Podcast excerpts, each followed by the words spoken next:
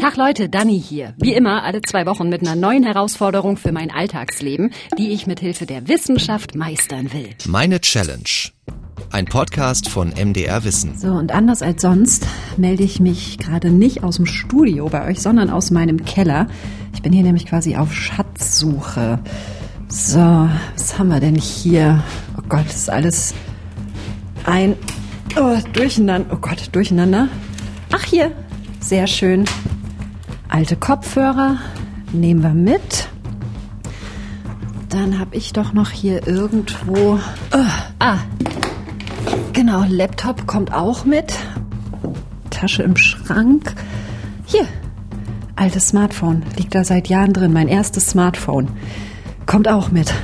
Nein, meine Challenge lautet nicht, Dani mistet endlich mal aus, beziehungsweise, naja, ein bisschen vielleicht schon, denn, wie viele von euch vielleicht auch, habe ich massenhaft alte Elektrogeräte zu Hause rumfliegen, haben sich über die Jahre einfach so angesammelt. Nehmen wir mal allein diesen Klassiker, ja, das ausgemusterte alte Handy oder das alte Smartphone. Ja, bei den Smartphones haben wir einen relativ guten Überblick. Ähm, wir gehen davon aus, dass in Deutschland zwischen 20 und 25 Millionen Smartphones jedes Jahr verkauft werden und ähm, dass ungefähr 125 Millionen Smartphones in alten Schubladen lagern. 125 Millionen. Also haben wir alle statistisch sogar mehrere Handyleichen zu Hause rumliegen. Und das Ding ist, das sind nicht einfach nur Altgeräte, sondern das sind kleine Schatzgruben. Und in diesen 125 Millionen sind ähm, circa drei Tonnen Gold, 30 Tonnen Silber und über 1000 Tonnen Kupfer sozusagen gelagert in den jeweiligen Haushalten. Das war Michael Rekord vom Verein PowerShift. Die engagieren sich für eine bessere Rohstoffpolitik. Hört ihr später noch mehr von. Jedenfalls genau um diesen Schrott, den wir alle zu Hause horten und in dem aber massenhaft Rohstoffe drinstecken und bares Geld mitunter auch, um den geht's bei meiner Challenge. Die lautet nämlich Schrott oder Schotter. Ich will meinen alten Elektrokram umweltverträglich und nachhaltig loswerden. Und zwar am besten so, dass ich noch ein bisschen Kohle dafür bekomme. Eben weil da ja anscheinend ganz schön Wert wertvolle Edelmetalle und so weiter drin stecken. 20 Euro soll ich am Ende verdienen. Das haben wir einfach mal ganz freihändig festgelegt als Ziel. Und damit ich das auf jeden Fall schaffe, habe ich nicht nur meinen Keller ausgeräumt, sondern auch noch bei Freundinnen und Freunden gesammelt. So, die große Schrottsortieraktion beginnt. Ein Kollege hat mir schon was vorbeigebracht. Einmal hier die schicken Boxen. Die gehen aber noch. Die lasse ich erstmal schön draußen. Dann haben wir Kabel, Taschenlampe, ein altes Objektiv, noch mehr Kabel, Batterien und alte CDs. So, ich habe hier auch noch alte CDs und dann war ich noch Schrott sammeln bei Freundinnen und Freunden und das ist jetzt das größte Chaos. Oh Gott, also eine Computertastatur. Oh Gott, kriege ich gerade gar nicht hier raus, weil hier alles verheddert ist und durcheinander. Was ist das? Ein Milchaufschäumer. Es ist richtig krass. Tagelang sieht meine Küche aus wie ein riesiges Ersatzteil- und Schrottlager. Ich kann gar nicht mehr kochen, ohne vorher erstmal eine Viertelstunde Zeug hin und her zu schieben. Und das ist jetzt nur Kram aus drei, vier Haushalten, spontan zusammengesucht. Wenn man das jetzt mal hochrechnet, dann sitzen wir ja wirklich auf einem Berg von Elektroschrott. Man geht davon aus, dass bei Elektroschrott nur 35 bis 40 Prozent überhaupt in den Recyclingfluss reingehen. Das heißt, zwei Drittel landet auf Deponien. Tatsächlich wissen wir bei einer Million Tonnen, also bei 100 Eiffeltürmen vom Gewicht her, nicht, ähm, wo, die, ähm, wo der Elektroschrott landet. Ob der illegal exportiert wird, ob der auf Deponien landet oder wo der verbleibt. Das ist sozusagen ein Problem. Das ist ein europäisches Problem. Äh, in vielen anderen Ländern sieht es da auch nicht besser aus. Wo wir in Deutschland relativ schlecht sind, äh, eins der Schlusslichter in der EU, ist bei der Pro-Kopf-Menge an Elektroschrott. Ähm, der liegt in Deutschland bei fast 23 Kilogramm pro Person im Jahr und auf EU-Level nur bei 16 Kilogramm.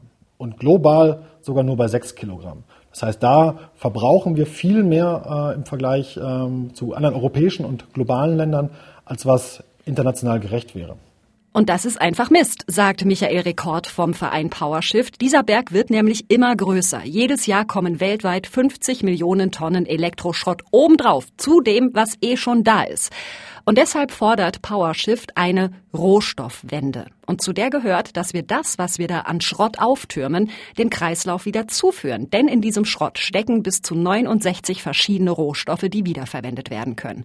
Das geht los bei allgemein bekanntem wie Kupfer und Gold, aber auch exotische Metalle wie Palladium, Indium und dann noch die sogenannten seltenen Erden wie Neodym oder Yttrium.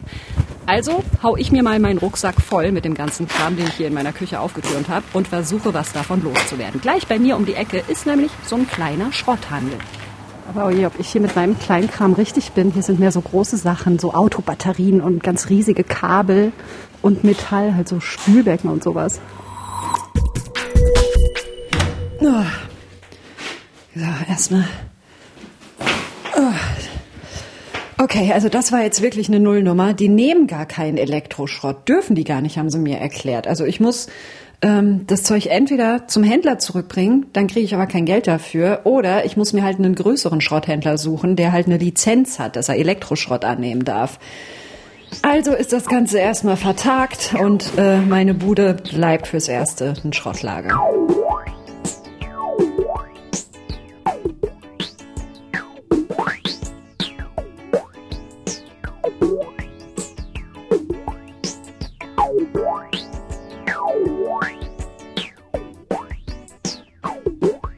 Je mehr ich mich aber gerade mit diesem Thema beschäftige und je öfter ich vor meinem Schrotthaufen stehe, desto stärker wird mein Wunsch, diese Challenge wirklich zu schaffen. Denn ich habe mir noch nie so richtig bewusst gemacht, was in so einem kaputten Laptop oder einem alten Milchaufschäumer alles drinsteckt an kostbaren Materialien, die halt einfach verloren sind, wenn ich das Ding in den normalen Müll haue.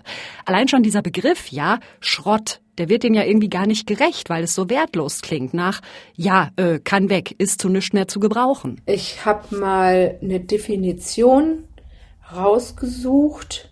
Da findet man natürlich im Elektro-G oder im Kreislaufwirtschaftsgesetz was zu. Ganz einfach ausgedrückt. Ein Elektrogerät ist alles, was mit Strom arbeitet. Punkt. Alles, was ein irgendwie Kabel oder sowas hat. Elektro-G ist die Abkürzung für Elektro- und Elektronikgerätegesetz. Und die Frau, die ihr da hört, ist Gillian Gerke. Die ist Professorin für Wasser- und Kreislaufwirtschaft an der Hochschule Magdeburg-Stendal und leitet dort eine Arbeitsgruppe zum Thema Recycling und Rohstoffströme. Ihr habt sie auch schon mal gehört hier im Podcast. Sie hat mir schon mal erklärt, wie das mit dem Recycling läuft bei Plaste, Pappe und so weiter für die Folge Ich mache Zero Waste. Könnt ihr nachhören auf challenge.mdr.de. Ein Altgerät im Prinzip ist, wenn Sie sich entledigen wollen oder entledigen müssen von einem Gerät und das in die ähm, äh, Abfalleimer oder irgendwo hinbringen. In dem Moment ist das Ding, was Sie dann da hingeworfen haben, ein Altgerät und muss natürlich dann dementsprechend in die Prozesse einge, eingebracht werden, also äh, ne, in diesem Fall recycelt werden. Also die Definition, was ein Altgerät oder meinetwegen auch Schrott ist, die liegt bei mir. Wenn ich sage, weg damit, dann ist es ein Altgerät. Und ich finde das voll merkwürdig, ja. Meine jahrzehntealte Waschmaschine ist also kein Altgerät. Wenn ich mir aber nach zwei Jahren ein neues Handy kaufe und das alte entsorgen will, das ist dann ein Altgerät. Und genau das ist ein Punkt, sagt Gillian Gerke, dass wir als Verbraucherinnen und Verbraucher halt auch in der Verantwortung sind, wenn wir entscheiden, ob denn dies oder jenes jetzt wirklich reif für die Tonne ist. Wir haben eine Studie gemacht. Wir haben uns auf den Wertstoffhof gestellt und die Leute, die äh, Geräte abgegeben haben, gefragt, warum entledigen sie sich? Ne? Ist es kaputt oder was? Ne? Was ist damit? Und 37 Prozent unserer Studie nach von Elektro-Altgeräten, also da ging es mehr um die Kleingeräte, waren noch funktionstüchtig. Überlegt euch das mal, Leute, ja? Also über ein Drittel der Sachen, die die Leute zum Wertstoffhof bringen, funktioniert noch. Das ist doch Wahnsinn, oder? Das heißt für mich, ich gehe jetzt hier doch nochmal durch meinen Elektrohaufen durch und checke, ob manches nicht vielleicht doch noch nutzbar ist. Zum Beispiel die Boxen, die mein Kollege mir mitgegeben hat. Oder auch der alte Plattenspieler, den ich loswerden will. Einfach nur, weil er halt leiert. Online. Kleinanzeigen. Mhm, Anzeige Verkaufe. aufgeben.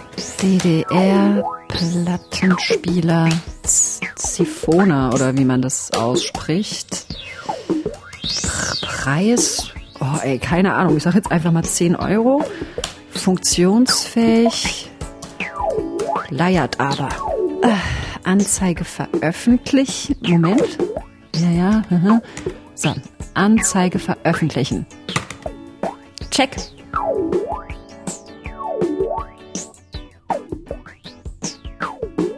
Wirklich kleiner wird mein Elektroberg dadurch jetzt aber auch nicht. Und ich weiß ja jetzt, dass da viel Wiederverwertbares drinsteckt. Aber wie genau wird das denn dann da rausgeholt?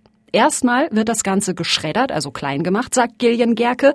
Ja, und dann geht's rund. Achtung, Leute, jetzt kommt hier eine ordentliche Ladung Physik und Chemie. Und dann hat man ganz viele kleine Teile auf dem, auf dem Tisch oder auf dem Fließband und dann äh, kann man an der Stelle mit automatischer Sortierung arbeiten. Dann muss man das nicht mehr händisch machen, sondern man ähm, bedient sich hier der Nahinfrarottechnik. Also ein nicht sichtbares äh, Licht im Nahinfrarotbereich wird auf die Partikel geschossen und ein Teil dieses Lichtes wird adsorbiert von, je nachdem, was das für ein Material ist, wird adsorbiert und ein Teil wird reflektiert. Und diese reflektierte, dieser, äh, diese Welle, die kann aufgenommen werden, verglichen werden mit einer äh, Bibliothek und dann automatisch über Druckluft ausgedüst werden.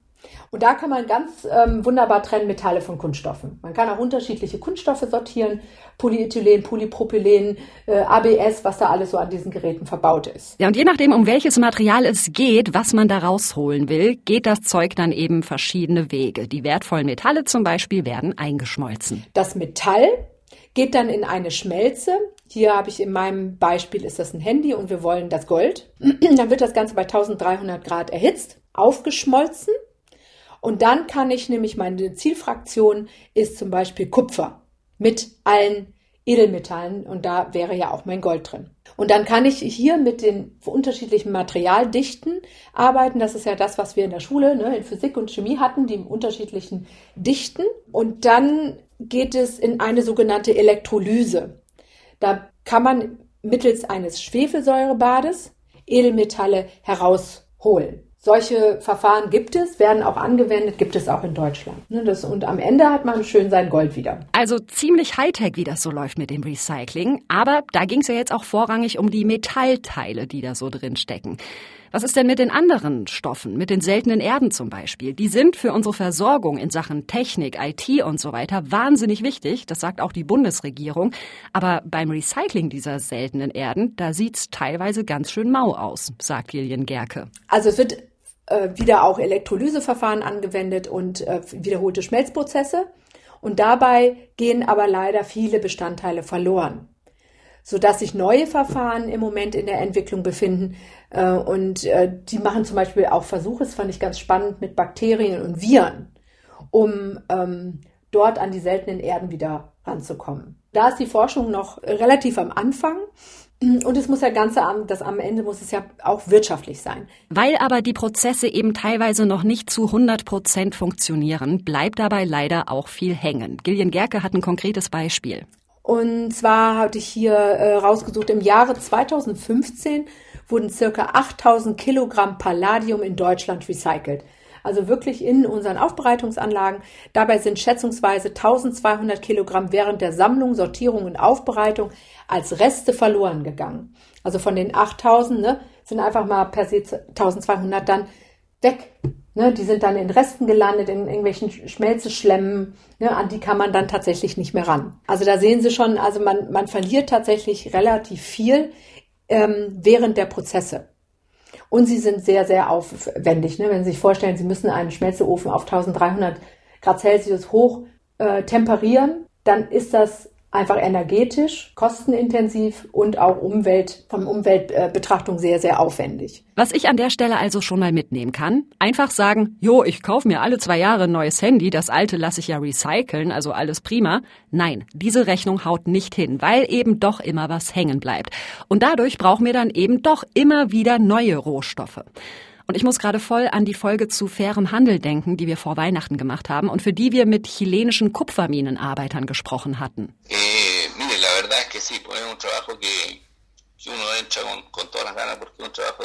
Also er hat erzählt, dass die Arbeit sehr gut bezahlt ist, weshalb viele Menschen in der Mine arbeiten wollen, aber dass ähm, ja mit, mit der Zeit die Gesundheit sehr darunter leidet. Also viele Arbeiter haben eine Staublunge oder haben starke Rückenprobleme. Und er meinte, wenn man jung ist, ist es eine gute Arbeit, aber je älter man wird, desto mehr Gesundheitsprobleme bekommt man. Und dass die Arbeit sehr hart ist. Also es sind zwölf Stunden Tage, sieben Tage lang hintereinander. und man muss seine Familie zurücklassen in der Zeit und letztlich sind es dann oft 15 Stunden, weil man eben noch die Anfahrt hat und die, nach, die Fahrt nach Hause. Und ja, dass, dass er das Gefühl hat, dass die Arbeiter in Chile eigentlich eher Nummern sind als Menschen. Für eine Tonne Kupfer aus dem Bergbau muss man 196 Tonnen Metallerze, Schlacke, Erde und Öl für die Maschinen aufwenden. Für eine Tonne recyceltes Kupfer braucht man nur neun Tonnen an Energieträgern für Schrottsammlung, Sortierung und Schmelze. Und Entschuldigung, ja, 196 Tonnen versus neun Tonnen. Leute, das ist ein Unterschied. Und wenn wir es nicht hinkriegen, das, was wir hier an Ressourcen haben, anständig zu recyceln und wieder in den Kreislauf reinzubringen, dann bedeutet das eben, dass irgendwo anders auf der Welt Menschen und Umwelt leiden müssen, damit für uns neue Rohstoffe gefördert werden. Es geht also bei meiner Challenge um viel mehr als, hm, ich räume meinen Keller aus und will mit dem Schrott 20 Euro zusammenkriegen. Auch darüber habe ich mit Gillian Gerke gesprochen und die sagt, ja, eigentlich haben wir unsere Minen, aus denen wir uns erstmal bedienen sollten, gleich vor der Nase. Urban Mining ist das Zauberwort. Da sagt man auch, okay, das ist eine Mine nur im sekundären Bereich. Und ein Beispiel dafür ist das Haus. Also ich weiß genau, was in diesem Haus drin ist. Da ist Glas drin, da sind Steine drin, da ist Sand und Kies drin. Also auch wenn das noch genutzt wird, auch wenn das Haus noch steht, weiß ich aber, wie viel Reserve an Sekundärrohstoffen ich habe. Das ist eine Mine.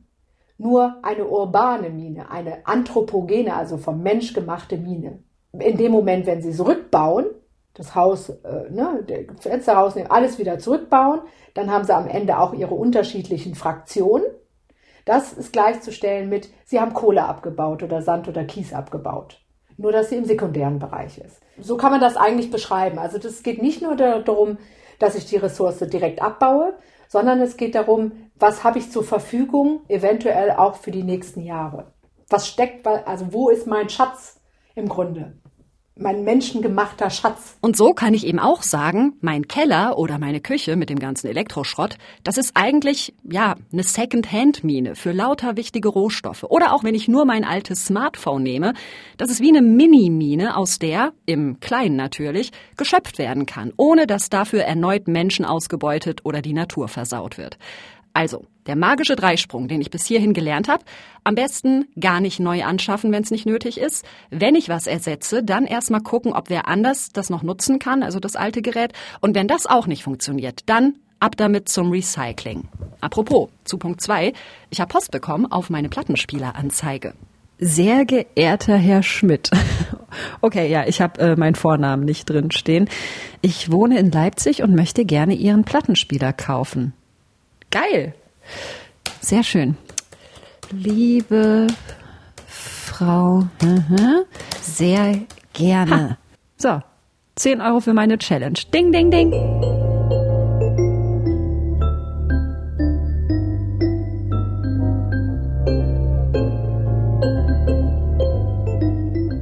Okay, wie es so oft auch ist bei äh, Online-Kleinanzeigen, warte ich jetzt erstmal da auf Antwort. Und den Rest meiner ordentlichen Elektroschrottsammlung, den versuche ich jetzt irgendwie zusammenzupacken. Und dann geht's nämlich schon Richtung Challenge Finale. Ich fahre damit zu einem großen Schrottrecycler hier in Leipzig. Die haben gesagt, yo, wir nehmen Elektroaltgeräte und mit ein bisschen Glück geben wir ihnen sogar was dafür. Also prinzipiell gilt in Deutschland, ähm, Elektronikschrott ist andienungspflichtig zur Gemeinde. Das bedeutet, die Gemeinde äh, öffnet Wertstoffhöfe, wo nicht nur Holz, Plastik, Müll angenommen wird, sondern eben auch dieser Elektronikschrott. Das ist Stefan Kosche, Betriebsleiter bei der Firma Scholz Recycling am Standort im Leipziger Norden. Die Gemeinde ist ja dafür da, ähm, den kompletten Haushaltsmüll zu entsorgen und dafür Entsorgungswege zu finden. Jetzt muss man da ein bisschen differenzieren. Also es gibt ähm, diese Abfälle, die ähm, entsorgungspflichtig sind, die also auch Geld kosten in der Entsorgung. Und dann gibt es ja Güter, die Werte haben. Ich sage jetzt mal der ganz normale Haushaltsschrott, den jeder zu Hause hat. Ähm, das kann eine alte Wäschespinne zum Beispiel sein, das kann ähm, der Toaster sein, das kann sämtliches sein. Ne? Und ähm, da muss man einfach unterscheiden, wo kann man vielleicht als, als Bürger dann noch einen Euro dazu verdienen oder was bringe ich dann lieber wirklich zur Stadt. So funktioniert's nämlich. Die Kommune muss sicherstellen, dass wir die Möglichkeit haben, unsere Abfälle möglichst umweltgerecht zu entsorgen. Egal ob normaler Plastikmüll oder alte Elektrogeräte. Zum Beispiel, indem sie Wertstoffhöfe betreibt, die unseren Kram kostenlos annehmen. Und von diesen Wertstoffhöfen wird der Schrott dann zu Partnerfirmen gebracht, die sich um das weitere Recycling kümmern, wie eben zur Firma Scholz. 99 Prozent des Elektroschrotts, der hier ankommt, ist tatsächlich direkt von diesen Wertstoffhöfen. Manchmal kriegen sie bei Scholz aber auch nagelneue Sachen. Zum Beispiel von Amazon kriegen wir Elektronikschrott, der ist nagelneu eingepackt. Den hat noch nie jemand ausgepackt zu Hause. Der kommt dort als Retour zurück, wird nicht geprüft und fliegt in den Elektronikschrott. Sorry, aber da musste ich mir an den Kopf fassen. Das ist doch krank, oder? Also komplett original verpackte, nie angefasste Technik, die da ins Recycling geht, als Elektroschrott. Da sieht's bei mir anders aus. Ich habe nur einen riesigen Korb voll mit runtergerockter Technik dabei und die gucken wir uns jetzt mal an, Stefan Kosche und ich. So, soll ich mal, soll ich mal mit den Premium-Stücken anfangen, von denen ich glaube, dass da was zu holen ist? genau. okay, da hätte ich einmal einen Laptop. Wie sieht es aus? Ist da, was ist da vielleicht an nützlichem Zeug noch drin und könnte ich dafür noch was bekommen? Genau. Also der Laptop, ein super klassisches IT-Gerät, ähm, was wir sehr, sehr gerne handeln und auch ähm, was häufig von Privatkundschaft tatsächlich kommt, weil wir hier auch äh, im Vergütungsbereich liegen. Ähm, das bedeutet, hier ist also zum Beispiel eine sehr, sehr wertvolle Platine drin, hier ist ein Laufwerk drin, hier ist ein Netzteil drin und eine Festplatte. Und diese Komponenten von einem Laptop und auch von einem PC sind also alle werthaltig. Na, da würde der Kunde also Geld dafür bekommen. Na, das geht ja gut los, würde ich sagen. Ganz wichtig aber, darauf weist Stefan Kosche mich hin, der Akku muss raus. Denn die modernen Akkus mit Lithium und so weiter, die können sehr heiß werden. Da besteht dann Brand- oder sogar Explosionsgefahr, wenn die einfach so ins Recycling durchrutschen. Das gilt zum Beispiel auch für Handys. Habe ich vorher leider überhaupt nicht dran gedacht. Aber Stefan Kosche ist zum Glück ein ganz entspannter Profi und baut das Ding ruckzuck aus. Habe ich nochmal Glück gehabt. Und weiter geht's. Die Premium-Stücke sind wirklich der Laptop, die Handys und die Festplatten. Damit habe ich auch so ein bisschen gerechnet im Vorfeld. Es gibt dann aber auch noch die ein oder andere Überraschung, als wir uns da so durch den Haufen wühlen. Okay, aber also an und für sich Handys auch schon mal eine gute Sache. Können wir das, genau. Super. So, und jetzt kommen wir hier aber wirklich, glaube zu dem, wo ich sage, kann ich mir schwer vorstellen, dass da noch wertvoll. Also Sie sehen ja schon, ich, zum Beispiel eine alte Computertastatur mit einem Kabel dran und sowieso auch ganz viele Kabel. Genau. Wie sieht es mit sowas aus? Äh, das Kupferkabel als solches ist sehr, sehr werthaltig sogar. Ja, was sind das Kupferkabel? Das sind Kupferkabel, genau. Also alles, was heutzutage im Haushalt verbaut ist, ähm, die Aluminiumkabel sind tatsächlich nur in der DDR verbaut worden. Also ah. die gibt es jetzt so als solches okay. gar nicht mehr, zumindest in der Haushaltselektronik nicht. Also das normale Haushaltskabel hat einen Kupferinhalt von ca. 38 Prozent. Und diesen Kupferinhalt vergüten wir dann als solches. Ich dachte, das wäre komplett wertlos hier, dieser Kabelknoten. Nein, nein, nein, tatsächlich nicht. Okay, cool. Und entsprechen dann auch Kabel, die zum Beispiel jetzt hier in dieser Tastatur dran sind? Genau. Mhm. Ähm, äh, die meisten Kunden machen die Kabel dann tatsächlich auch ab von der Tastatur. Ja. Dann geht's raus aus dem Büro, einmal quer übers Gelände. Überall stehen riesige Gitterboxen und Container. Da gibt's alte Laptops, da sind alte Handys, Unmengen. Und direkt daneben ein riesiger Kabelberg, dreimal so hoch wie ich. Wahnsinn. Also solche Ausmaße habe ich einfach noch nie gesehen in Sachen Schrott. Und wir wiegen jetzt meine Mitbringsel an der Wiegestation. Stefan Kosche trägt jede Kategorie fein säuberlich in ein Formular ein, mit dem ich mir dann am Ende hoffentlich ein bisschen Geld auszahlen lassen kann. Also das ist jetzt hier der typische Schrottschein. Also hier stehen dann sowas wie Aluminiumdraht, Profile, Kupferkabel etc., Messing, mhm. Edelstahl. Das haben wir heute weniger, sondern heute geht es um den Elektronikschrott. Deswegen haben wir dann ja noch so extra Spalten frei. Okay, gut, dann jetzt, äh, wie gehen wir genau. am besten vor? Wir würden mit den super Sachen anfangen. Die super Sachen? Mit dem Laptop. Der Laptop. Genau. Den ich jetzt einfach mal hier drauflege. Einfach drauflegen, genau. So, und dann sagtet 2,05 Kilogramm. Jawohl. Und nachdem wir alles gewogen und notiert haben, zeigt Stefan Kosche mir noch, wo der Kram dann als nächstes landet. Nämlich in einer riesigen Lagerhalle. Da darf ich dann zum Beispiel den Laptop und die Handys in den jeweiligen Behälter schmeißen. Hier liegen die richtig alten Knochen drin, die ich früher, das so meine ersten Handys waren, die noch so ganz groß waren. Und da wandern meine jetzt auch rein. So, gute Reise, Freunde. Normalerweise würde jetzt vorher erst nochmal gecheckt werden, dass da wirklich die Akkus raus sind, aber das haben wir ja schon in Stefan Koschets Büro gemacht. Und ich lerne, als wir die Festplatten am richtigen Ort einsortieren wollen, je älter, desto besser. Also desto besser im Sinne von desto mehr Kohle. Das sieht, das, sieht, das sieht irgendwie so cool aus, wenn man das nicht gewohnt ist. Ja, das stimmt, ja. Ja, und dann haben wir bei den Leiterplatten verschiedene Sorten. Man kann also so grob den Inhalt schon vorschätzen. Ähm, alle bunten Platinen sind ein neueres Baujahr. Okay. Bedeutet äh, schon weniger Vergoldung und weniger Edelmetalle da drin. Trotzdem werden die Edelmetalle, die drin sind, auch von der Hütte dann gewonnen. Und alles, was älteres Baujahr ist, erkennen wir dann auch farblich sehr, sehr gut. Viel Grün. Viel Grün. Und auch wesentlich dickere Vergoldung dann, ja. Okay. Genau, also die Inhalte sind dann deutlich besser. Ja, was wir dann mit den äh, Platinen machen, also wir sammeln dann LKW-Ladung ca. 20 Tonnen. Mhm. Das geht dann als einzelne Fraktion in die Hütte und die machen dann aus dieser einen Fraktion Scholz Recycling eine Auswertung und das bekommen wir dann entsprechend der Edelmetalle vergütet. Weil eben bei den alten, weil da so viel mehr verbaut ist. Genau, genau, richtig. Ja. Also die Technologie war damals einfach noch nicht so weit entwickelt, dass man die Vergoldung so dünn halten konnte zum Beispiel. Ähm, da sind wir jetzt wesentlich weiter in der Entwicklung. Oh, jetzt werden unsere Handys ab. Ach ne, ich dachte, jetzt werden unsere Handys abgeholt. Nee, nur die Laptops. ah, okay. genau. Stefan Kosche verspricht mir felsenfest, und das ist ja ein wichtiger Teil meiner Challenge, Frau Schmidt, der ganze Kram, den Sie hier jetzt abgeliefert haben, der wird professionell ausgeschlachtet und landet wieder im Kreislauf. Ehrenwort.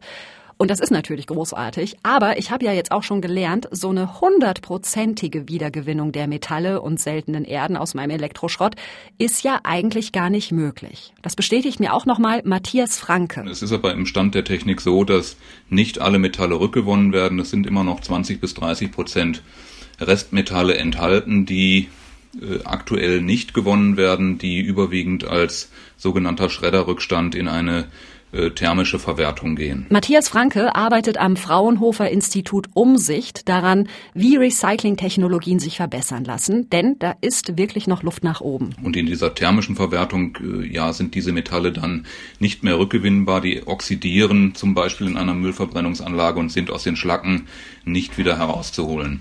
Da setzen wir mit iCycle an und wollen aus diesen Schredderrückständen die verbleibenden Metalle gewinnen. iCycle, so heißt eins der Forschungsprojekte von Matthias Franke. Und da geht es um, das ist der naturwissenschaftliche Fachausdruck, ein thermochemisches Verfahren. Matthias Franke hat mir das dann auch noch mal ein bisschen genauer erklärt.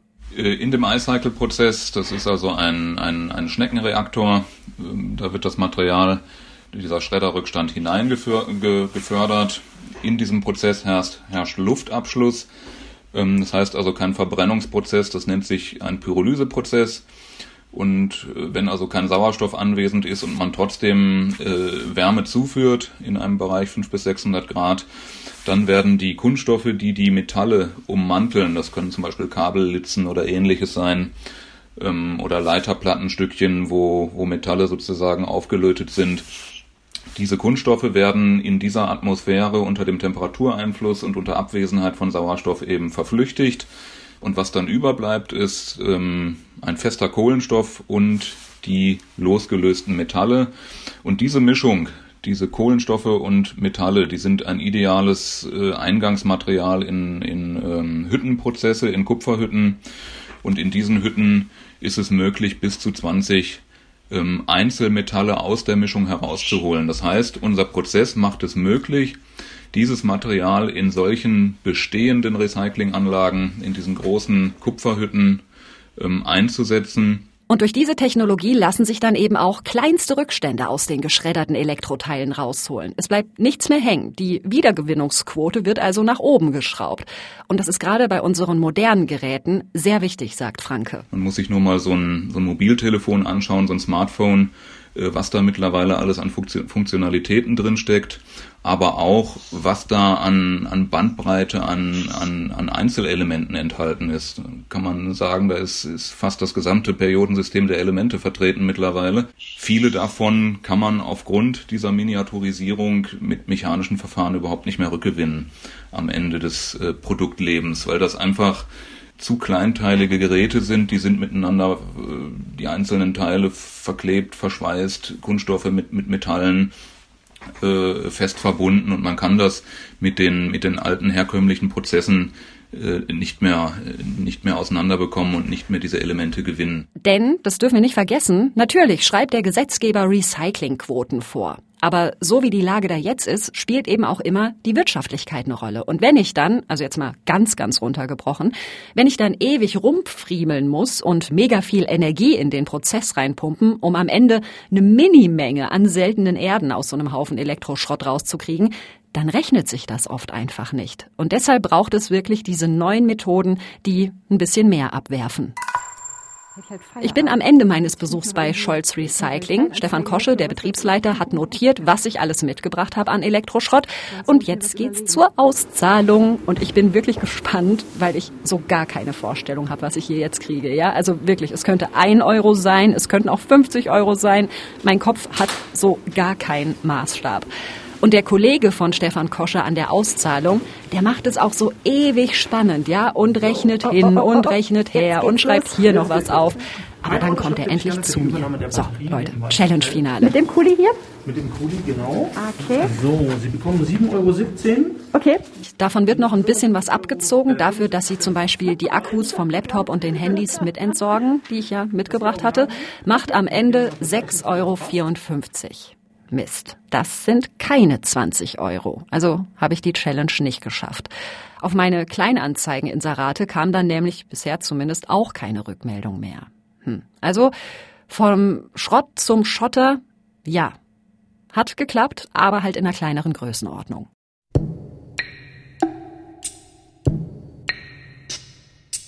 Aber klar, am Ende ging es hier ja auch nicht darum, dass ich jetzt reich werde mit Elektroschrott, sondern darum, dass wir uns bewusst machen, was wir da wirklich für Rohstoffschätze horten. In unseren Kellern, Schubladen und Abstellkammern.